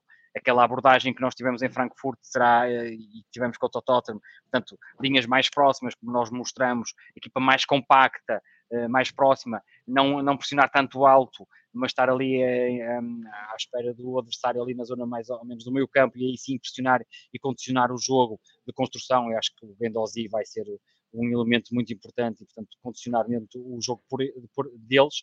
Um, mas agora é, é, a verdade é que o Sporting eh, também tem estado bem. Portanto, eh, por um lado, um, o Olímpico Marselha já não está a contar que o Sporting seja a presa mais fácil, pelo contrário, estes jogos que o Sporting fez, não é? Ativou todos os alertas que as equipas têm, claro. porque agora já perceberam que o Sporting é uma Eu, Essa acho que vai grupo, ser a grande é? diferença, não é? Do, é. Porque hum, o próprio Tottenham também já vinha de certa forma avisado pela, pelo jogo, mas jogamos em casa e acabamos por, por, em alguns momentos até dominar a partida e a coisa correu-nos muito bem, mas acho que o Marselha aí já não vem, já vem completamente avisado, porque uma equipa que ganha dois jogos eh, já não é assim, já não, não se pode dizer que foi um mero acaso e, portanto, claramente vão ter que. É isso, é um, um jogo, ok, agora já ganhar dois jogos, obviamente que eles estão em alerta máximo, é? um, até porque é fundamental para eles, é um jogo decisivo, portanto, eles vão entrar com tudo. Obviamente, o Sporting, não tendo público, ajuda um bocadinho, porque é um inferno o velodrome. Um, eles no último jogo jogaram com o Paé do lado esquerdo e atenção aos remates Paé e aos livros, o Gerson do lado direito no ataque e o, Soares no, no, meio. O Soares marcou um golo, o Gerson marcou um golo. Um, depois jogaram com o Klaus na esquerda, o Guendouzi e o Vertot uh, no meio campo, os dois muito fortes, e o Cabor era um, do lado direito. Um, e, portanto, é, é, preciso ter realmente muito cuidado com a, com a com, a, com, esta equipa, um, está num bom momento de forma, está num grande momento de forma um, na Liga. É verdade é que também sofre muitos golos, um, também sofre esses golos e, portanto, eu acho que o Sporting tem aqui, e, e, por isso é que eu acho que o Sporting vai jogar com o ataque móvel, exatamente por causa, por causa de, de, de, ter maior mobilidade na frente e ter jogadores com capacidade de um para um para desequilibrar as linhas e depois esta equipa tem dificuldade em recuperar as mesmas. E, e eu acho que o Sporting vai muito apostar nisso. Hum, vamos ver como corre, é importante entrar forte. Não se pode, não podemos entrar como entramos em Frankfurt a dar aquelas duas bolas hum, claro. ao adversário que por acaso falharam e depois uh, uh, porque eu acho que o essencial mais uma vez é o primeiro gol o Sporting se conseguir uh, não sofrer primeiro e depois ir saindo e depois quando tivermos a bola, ter esta qualidade, ter bola, fazer o Marselha correr também atrás da bola é importante, porque isto acalma obviamente o adversário e coloca-lhes dificuldades, mas depois em transição o Sporting se, se, acaba por marcar um golo, o Marselha obviamente vai ter muitas mais dificuldades, um, vamos ver se, se assim será, portanto a minha aposta vai outra vez para o 1-1, Uh, não era um mau resultado, mas é porque eu tenho apostado sempre um 1 e tem dado certo para nós, e portanto, estes, reparem, eles ainda têm o Arit, o Guaé, o Rongier, tem o Wander, eles têm realmente um plantel brutal. Um plantel brutal, podem ir ao banco. Eles, eles contrataram muito bem esta época. E, e estariam e, muito bem lançados para o título, não, não houvesse na Liga Francesa uma equipa chamada Paris Saint-Germain. Exatamente. Essa é que é a grande questão, essa, não é? Essa é que é a grande questão, mas é, é das equipas, em termos do plantel, é, é dos, dos, últimos anos, das melhores equipas do Marselha, não tenho a menor dúvida, porque têm muita qualidade, eles têm jogadores lesionados entre um sai outro, têm muita qualidade, apostaram muito forte neste, neste mercado de, de verão e realmente têm uma grande equipa. Agora, claramente, hum, eu acho que o Sporting tem aqui hipótese de, de pontuar e de ganhar. Hum, eu acho que o, início vai ser, vai ser outra vez fundamental e, e, o Sporting não cometer erros cá atrás, acho que vai ser decisivo. Sem dúvida. Aliás, o Marselha quando vier jogar Alvalade para, para a quarta jornada, portanto agora vai haver jornada dupla, jogamos a terceira em Marselha depois vem Alvalade jogar a quarta jornada e depois no fim de semana a seguir, e depois nesse fim de semana a seguir, logo a seguir para o campeonato, vai à casa de Paris Saint-Germain. Portanto, o Marselha tem isso é dois bom. jogos. Isso para nós dois, é, é, é, Antes, mas vem ao Alvalade e depois vai a, a, Paris a, Isso- jogar contra o Paris Saint-Germain. Pronto, isso é um aspecto, aquilo que eu tinha referido. Eles têm um plantel com muita profundidade de qualidade. Portanto, ele é capaz, e há alguns jogos que eu estive a ver, hum, eles mudam a, a frente de ataque, por exemplo. Eles mudam ali dois Pois. jogadores da frente de ataque, mudam o- os de defesa, o meio campo, porque eles têm essa qualidade no banco. E, portanto, hum, como têm essa qualidade, por exemplo, nesse jogo em Alvalade, depende muito deste primeiro jogo e quais são as hipóteses deles ainda recuperarem, mas, por exemplo, ele pode fazer duas ou três eh, substituições eh, na equipa inicial que vai manter na mesma qualidade, porque pode, por exemplo, tirar o Payet e ter lá o Arit, pá, é, é realmente uma equipa com, com muita qualidade e, portanto, acho que nós íamos beneficiar disso se eles não tivessem tanta profundidade e qualidade no plantel. Uh, sendo assim, qualquer jogador que jogar, seja, Exatamente. seja E o último jogo deles para o campeonato foi o empate, para estar em casa com o Ren. Um, e estiveram a perder 1-0. Um, João, já sabemos que Porro e Coates não vão voltar, uh, e portanto, mas isso um, é- acaba por ser sempre mau, já sabemos, são dois jogadores que normalmente são titulares. Um, não sei se queres aqui dizer alguma coisa Quero, mais em relação a eh, isso. Sim, é assim, obviamente o Porro dá uma dimensão ao futebol do Sporting, como vimos em Frankfurt, que ele teve aquela jogada fantástica, dá uma dimensão hum, ao Sporting brutal. Até porque esta equipa lá está. Reparem, eles projetam muito bem os alas como nós, mas têm muita qualidade também no- nos alas e, portanto, vai-nos dificultar bastante não ter, por exemplo, o, o Porro e o próprio Coates, porque primeiro o Coates, obviamente, sendo um central grande, eh, lá está, o Sporting aqui, o, o Soares é um avançado muito bom e portanto temos que ter aqui eh, esse cuidado e, eh, e obviamente o Coates com a sua experiência e, e ainda para mais o Soares tem uma capacidade física muito interessante e portanto é, dava-nos jeito obviamente que, que o Coates estivesse disponível para o jogo, até por causa das bolas paradas e o pai é um exímio marcador de bolas paradas, uma coisa que tem faltado ao Sporting, não sei se concordas Pedro, mas tem-nos faltado aqueles jogadores marcar golos de livros, já nem, já nem lembro quase que é um Já gol qual- direto Já não lembro qual pronto. é que foi o último. Se calhar até foi. qual é. Recente não deve ter sido muito, porque não lembrávamos. Mas alguém aí no É chat provavelmente vai dizer quem é que foi o último gol de livre direto que nós marcamos, que eu sinceramente já não me recordo. Mas, mesmo, mas só o facto de termos de estar aqui a pensar eh, mostra bem que, que, não, que não temos muitas vezes. Uh, Mateu, possivelmente, diz aqui o Daniel Ferreira. Bem, Mateu provavelmente foi o último grande marcador de livros que tínhamos no Sporting, Sim. se calhar. O Um, Matia e o Bruno Fernandes foram os últimos. e o Bruno Fernandes, exatamente. E o Bruno Fernandes também arrancava ali um, um- um- uns livros. O Porro foi o último. O João Garrote está a dizer que o Porro, o Porro que marcou o último Ah, livro. marcou, Qual marcou foi? um livro, marcou, marcou. Qual foi? Então Não sei, alguém só marcou um, já. só me lembro de um. Um, aqui um, destaque para o Caboré, o, o jogador do Burkina, um, o ala direito, é 21 anos, é um jogador que sobe muito, uh, vai-nos fazer a vida negra ali. Uh, vai-nos fazer a vida negra e portanto o Nuno Santos um, lá está, se jogar o Nuno Santos o Nuno Santos vai ter que ter mu- muito cuidado aqui e o, e o Mateus Reis a dobrar muitas vezes o Nuno Santos era uma das Foi no jogo contra o Famalicão. Estão aqui a dizer. ah, ok e, e, portanto contra o Famalicão esta época Eu estou-me a tentar, Não. eh, depois, eh, eh, Livre direto?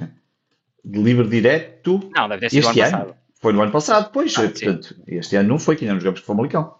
Pronto. Pois não, acho que não Um, estou senil ainda para, Não, não, esse, não jogamos. para isso. Acho que não, exatamente. Pronto. E portanto, Ok. hum, e portanto, e repara aqui a projeção, eh, estamos a ver aqui no último, isto é o último jogo, não é? Hum, se vimos aqui a projeção do- dos alas, e eles, eles jogaram, repara, eles jogaram na- nos alas, eh, jogou com, o- acho que foi o, acho que foi o Comboré, o 29. Espera aí, deixa-me confirmar, eu já estou a confirmar, aqui que foi o 11 deles. Hum, Exatamente. Foi o Klaus na esquerda, que também é outro jogador que sobe muito, e o Caboré. Portanto, eles têm uns alas muito, muito interessantes em termos de, de projeção ofensiva, e tu podes ver que eles, também como o Sporting, não é? que o Sporting apresentou este fim de semana, eles jogam quase com 5 na frente. Portanto, é um esquema muito parecido. Portanto, vamos bater de frente com eles. Hum, e vai ser um jogo bastante difícil para os nossos alas, já. E os Gaia Afinal, é o jogo do título, é do ano do título. Vê lá tu, quando ficou. É o que deu a frase do onde vai. o- Então vê lá o tempo que já foi. Ao tempo. Estamos a, é, ao é por isso é que eu estava a achar estranho que eu não me lembrava nenhum recentemente. Não, não do lembro o do estão aqui a dizer que terá sido no ano do título. Já- no já tal jogo que deu a, a frase do onde vai um vão todos. Todos, exatamente. Lembro-me de um livro, eu acho que foi do Pote que foi à barra, de livro direto, lembro assim remates perigosos, uh, mas golo realmente já não me lembrava. Portanto, vai ser um jogo Exato. muito difícil amanhã um, e o Sporting vai ter que, eu acho que defensivamente vamos ter aqui muito, muito trabalhinho, uh, mas depois com bola temos que fazer esta malta correr e disposicionar-se, uh, porque eu acho que é ali no centro da defesa que nós podemos ter aqui, um, podemos ter aqui algumas, algumas condições para ferir o, o Marcelo. Muito bem, João. Um, se calhar eh, já não notas. vamos. Eh, notas finais. Eh, o Sporting depois joga com Santa Clara no sábado, mas não, eu diria que vamos deixar isso. Se quiserem, nós vamos falar na divisão no Patreon. E às três e meia da tarde é uma boa hora. Um, vamos. O Amorim não. O Amorim não gosta de jogar. Para o Amorim não, sim. O Amorim não gosta das, das, das, das, das desses jogos. Um, Há uma eu, coisa eu, boa, acaso, Pedro. o Amorim não foi expulso contra o Gil Vicente, portanto vai estar na, nos Açores. Ao contrário, eu, eu quero mostrar aqui uma coisa para a minha nota final, porque epá, eu hoje andei de volta disto. Eu vou, eu vou partilhar, eu hoje andei de volta disto, mas porque, e a partida é, é, verdade, porque quem nos passou isto, mas eu, eu, não, eu não resisto a mostrar isto porque realmente um, um, epá, não, Dá-me uma é certa pena. Não, é? não dá-me uma certa pena ver. Por um lado, dá uma certa pena ver isto. Para quem não, não sabe o que é que eu estou a mostrar, isto vai ser a nova zona residencial e não só, porque isto não é só residencial, que vai, que vai nascer no, no, no antigo nos antigos terrenos, eu vou já mostrar isto, é que é o mais importante. Estamos é, a falar da zona... que temos lá agora. Sim, onde, onde era o antigo estado de Alvalade, o estado de José Alvalade. Um, isto é a zona, é uma zona que vai ter 245 apartamentos. Bem, só em apartamentos, se eu fazer assim as contas por alto, os apartamentos vão desde 365 mil euros a 1 milhão e 800 mil. Ah. E só assim por uma conta por alto, só em apartamentos vão se vender aqui qualquer coisa como. Um, 600, 700 milhões uh, de euros. Depois ainda vai ter um supermercado, vai ter sete coisas para restauração, condomínios exclusivos, vai ter quatro edifícios para escritórios, rooftops em todos os edifícios, nem de propósito, tinha que ser de Sporting, ah, isto tinha que ser nos antigos terrenos do Sporting, rooftops para todos. É, é óbvio, o Sporting fez o negócio, fez o negócio que fez, mas, mas pronto, quando recebemos hoje isto. um, quem, quem, este... é, quem, é, que foi o presidente que vendeu estes terrenos? Eu, eu, já, eu já, eu já, eu já, eu, eu vou dizer o que me dá mais pena aqui o que me dá mais pena aqui é que realmente isto podia ser a verdadeira cidade leonina um, é e, não aquele, e não aquela pista de tartan que está à volta do estádio, que Exatamente, é com boa intenção, como eu. Tartar de cimento, a imitar o tartar, era o que eu queria dizer. Mas pessoas franco, é? foi aquela famosa venda do património todo. Bem, eu, nem vou falar disso, não o gajo até fica mal disposto. Mas como hoje tivemos acesso a este documento, que a partir é oficial da JLL, que há, para já ainda não há construtor, mas já, já a comercialização já começou, porque já há reservas de apartamentos. Um, já reservas de apartamentos? Eh, já reservas no sentido, já podes reservar, está lá, eu tenho o valor aí, o valor, quanto é que, acho que já são 10 mil euros ou o que é para se reservar deixa o apartamento. deixa eu vir à minha carteira ver quanto é que tenho aqui entre o carro. É, é, é, epá, eu fiquei impressionado quando vi os T3 a 1 milhão de euros e, e os T4 a 1 milhão e 800 mil e coisas assim, mas eu tinha visto que era qualquer coisa que sim. Ah, não, reserva 10 mil euros, exatamente, reserva 10 mil euros, eh, exatamente. Uh, isto é mesmo preço já para quem, uh, para quem, e supostamente a obra vai começar no último trimestre de 2022, uh, supostamente. Mas, mas pronto, fica aqui a minha nota final. A minha nota fica, fica isto. Olha, eu tenho aqui. Eu esqueci-me de uma nota. Sim, já comprei, exatamente, João Jota. Eu com a minha avença, eu com a minha avença, a minha avença acho que nem consigo comprar meio metro quadrado da arrecadação. Portanto, vê lá. Portanto, vê lá a minha avença. Uh, olha, mas se calhar alguns jogadores de Sporting no futuro se calhar vão, vão, vão para lá. Um... Nem próprio, não sei se o Sporting não terá boa, boa questão. Porque no fecheiro que vi do Excel só estavam à venda 145 apartamentos e supostamente vai ter 100 245 e acho que estava só metade. Não sei se não haverá, às vezes o Sporting pode ter ficado com um ou outro, não, não faço ideia como é que. Olha. Nova site Sporting 160, é sim, estamos a tratar. Estamos a, é, para, para, imitar a malta do Palmeiras que esteve cá. O, Temos o estúdio ai, é chama? Vamos ter o estúdio mesmo. Portanto, nós vamos alugar um. Da Vinci. Vamos, vamos alugar um dos rooftops para fazer a nossa, a nossa, o nosso estúdio para poder ver o estado de Alvalade. Exatamente. Olha, deixa-me dizer uma coisa. Hum, a minha nota, há, há, aqui uma nota interessante. Eu nunca falei de arbitragem, mas hoje o penalti que o Marítimo sofre do, do, do Casa Pia é inacreditável. Isto só pode ser possível se o VAR teve E perderam, não é? Porque eu não vi claro, o resultado final, mas está, perderam 2-1. E perderam pois, 2 e perderam 2-1, exatamente. E, portanto, a minha nota vai para só é possível que aquilo não seja revisto pelo VAR se o VAR não estava a funcionar por qualquer motivo técnico. Caso contrário, acho que é escandaloso. Um, e depois eu acho que um, o Sporting mais uma vez foi pioneiro, foi pioneiro a pedir o VAR, foi pioneiro a pedir as gravações do VAR e o Vitória Guimarães, o Vitória Sport Clube, hoje juntou-se à causa e também quer ouvir as gravações do VAR, mas eu acho que amanhã o Marítimo também vai querer ouvir as, as gravações do VAR. E, e, portanto, eu acho que é de, de salientar que uh, vamos ter que caminhar para isso. Não é para as comunicações serem públicas, mas é para os clubes ouvirem para perceber como é, qual foi, neste caso, qual foi a, a decisão, foi baseada em quê? E, e, hoje este lance é, é, muito caricato, como é que se marca penalti e expulsa-se o jogador do Marítimo. Portanto, o Marítimo hoje perde três pontos à custa, à, à custa, à custa deste, deste, lance. Portanto, é preciso, é preciso ver. Portanto, essa era uma das minhas notas, porque o Sporting tem sido pioneiro um, nesse aspecto do VAR e continua a ser pioneiro. E alguns votam contra, mas agora quando está a tocar na pele, eh, já estão a querer também ir com o Sporting, quando na altura quiseram se juntar a outros clubes por outros interesses.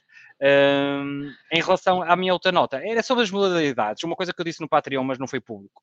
Quando eu soube que o Sporting ia jogar com o Barcelona em voleibol B, em, em voleibol feminino. Em voleibol feminino, em voleibol B. estava a pensar no Barcelona B. Porquê? Porque eu acho que são os dois clubes mais ecléticos do mundo. E até no voleibol feminino se encontraram. Um, que foi já... derby, eu, eu, até disse, eu até usei uma expressão que derby era... Derby ibérico, não era? Derby, derby eclético. Eclético, sim. Derby um, derby, um, um jogo eclético, um derby eclético, não é? Porque é. são provavelmente os dois grandes clubes em termos de, de, de, modalidades, sem dúvida. É impressionante e, portanto, é um orgulho, obviamente, para nós, quanto sportinguistas, ter, uh, pá, ser o, a par do Barcelona, claramente o clube mais eclético do, da Europa e, se calhar, do mundo mesmo, porque é impressionante as modalidades que nós temos, as modalidades que o Barcelona tem. Quem já visitou o Museu do Barcelona também pode constatar isso mesmo, eh, e portanto, deixar esta. Fiquei muito orgulhoso quando vi que o Sporting Barcelona em voleibol feminino é realmente só dois grandes clubes eh, com tantas modalidades é que podiam jogar já jogamos tanto, já jogamos handball contra eles, já jogamos hockey, eh, pá, tudo futebol, eh, voleibol agora, é, é, impressionante realmente estes dois clubes e o, e o que é que representam, ao contrário, e, também faz-me lembrar, são dois clubes que são de sócios ainda, não é? Não são privados. E, hum, e, esta cultura mais latina de ter todas as modalidades e ser um clube maior, eu acho que ainda nos apaixona mais do que ser um clube só dedicado ao futebol e com dinheiros árabes e uh, dinheiros de, de, outros países, americanos, do Canadá, de onde é que for, chineses e tudo, porque isto, um, isto não se compra, esta, esta aura que o Sporting tem e o Barcelona tem, uh, e o próprio Real Madrid também, que tem muitas modalidades, mas é verdade, esta é, hum, e mesmo os nossos rivais também têm muitas modalidades, diga-se passagem, nós temos mais, mas também tem. Mas estas auras, isto que envolve o Sporting, não é, não é só realmente futebol. Um, e, por exemplo, aquilo que tu falaste da cidade esportiva, por exemplo, onde estão aqueles belos apartamentos, a verdade é que se tivesse lá um segundo pavilhão para ajudar nas modalidades, para ajudar os treinos, das formações dos miúdos, uh, ter um pavilhão, um ginásio desportivo maior para a ginástica, ter umas piscinas em, em, grandes condições para a nossa natação, e isso podia ter sido na cidade esportiva, uh, infelizmente não é, mas era aí que o Sporting merecia estar, era nesse patamar, uma cidade verdadeiramente, eu diria quase uma cidade olímpica dentro de, da própria Lisboa. Sem dúvida. Para terminar, deixo a informação que amanhã há sorteio da Taça de Portugal, terceira eliminatória, onde já vai estar presente o Sporting, vão estar presentes os clubes da Liga Principal. O sorteio vai se realizar às 17h15. Podem acompanhar no canal 11 e também no YouTube do canal da Federação Portuguesa de Futebol. Os jogos estão agendados desta eliminatória para 15 e 16 de outubro. Não dá para ficar isento, não há. Não, há... não dá para? para ficar isento, dava no jeito. Não, eh, estava aqui a ver eh, quantos clubes é que. Não, acho que não, não há clubes não. isentos, ah. parece-me que não. E deixa-me dizer, só vou dar esta nota: ainda há três clubes da Distrital: o Courense, o Clube Oriental de Lisboa e o Sport Clube de Pombal. Portanto, são os três clubes que ainda estão resistentes. Olha, resistentes era giro o Pombal Sporting por causa do Ai, Nuno. Pá, do Nuno, é, do... O, sim, o, sim, o Nuno que é da Rádio o, Pombal. Sim, é da Rádio Pombal. Exatamente. O Gonçalo, desculpa, é. o Gonçalo um, era giro o Sporting Clube Pombal Sporting. Irmos lá todos a invadir aquilo, se um deixarem jogar, com um bocado de jeito, depois mandam para o estado de Aveiro ou uma coisa não, qualquer. Não, olha, porque... olha, um grande jogo era Belenenses Sporting. Belenenses mesmo. Ah, o Belenenses, sim, sim, o, era um o verdadeiro. Sim. O verdadeiro, o verdadeiro. Sim. Ainda aqui, aqui por acaso é engraçado, ainda há aqui clubes muito um, aqui do Campeonato de Portugal, temos o Pavidão, o Serpa, o Vianense, o Bragança, o Imortal, o Olhanense, o Beira-Mar, olha, temos o Beira-Mar, também era giro, olha, o Ticense, o Ticense, ainda temos o Valadares, Gaia, que é à porta de casa. É, pá, isso era à porta de casa. Isso era à porta de casa, fui lá vi muitas vezes o futebol feminino, o Pedro Pinheiro, o São Martinho, temos o Rabo de Peixe, o Domiense, o Machico, o Camacha e o Sertanense. Depois já vem equipas da Liga 3, Uh, e da Liga 3 também temos aqui alguns jogos que já fizeram parte, por exemplo, de um Varzim, uh, por exemplo, o Amora, o Caldas, o Belenenses, como tu disseste, o Canelas, um, Canelas, não sei se, se era propriamente, o Anadia, temos o Vitória Futebol Clube, o Sim. Setúbal, também o Felgueiras, Oliveira do Hospital, São Joanense, Montalegre, o Vila Verdense, um, e depois, a Liga 2, ainda temos muita coisa: Farense, Moreirense, Leixões, Bessado, Mafra, Penafiel, Vila Franquense, Trofense, Oliveirense, Académico, Viseu, Nacional e Tondela. E depois juntam-se os clubes todos da primeira divisão. Belenense era giro. Mas olha, também não, gostava, também não me importava de ir aqui, também não me importava de ir aqui perto de casa, ou um Valadares, ou um Tircense, uh, ou um Beira-Mar também. Um Tircense era assim uma coisa, eh, mesmo a roçar anos 90. Um Tircense era assim uma coisa, Tircense Sporting. E à partida mantém-se aquela lógica de jogamos fora, não é? O clube joga sempre, o sim, clube, sim, o clube inferior, a divisão inferior joga sempre em casa. Um, é, o jogo era, era, era, era o Bessado Belenense. O Bessado era, é, não, mas era Belenenses Bessado, que era para ver se o Belenense e o Belenense eliminá-los era muito engraçado, era assim senhor. A receita é igual, porque é, é dividida, não vale a pena. É, mas tinha a sua piada, mas o Tircense é assim um clube e que faz parte do imaginar. Eu lembro de um Elvas, Elvas Sporting para um, ouvi na rádio. Pois, e, uh, e, ir, a, e ir ver o Tircense. O Sport também tinha uma, uma, ah. uma, uma vantagem. Recorda-me, João, é a pastelaria Moura, não é? Em Santos? É, é, é muito é bom, era muito bom, era muito bom. Portanto, podemos sempre juntar lá um amigo meu a treinar as camadas jovens. agradável. E lá o João Dias, que é treinador adjunto nas camadas jovens, era interessante o Tircense. Era muito giro. Uh, muito bem. Do, Já... do Caetano, do Tircense. Exatamente. Rui Alberto. Já, já, já recordamos aqui alguns clubes. Muito bem, meus caros, está feito por hoje. Obrigado a todos aqueles que assistiram. Para a semana, a Mariana já volta aqui aos comandos de operação do Sporting 160 e eu já vou para o meu lugar de mandar aqui uns bitites. O João continua onde está, que está muito bem, a comentar. Hum, e pronto, está feito. Um abraço a todos eh, e, e viva o Sporting. E viva o Sporting.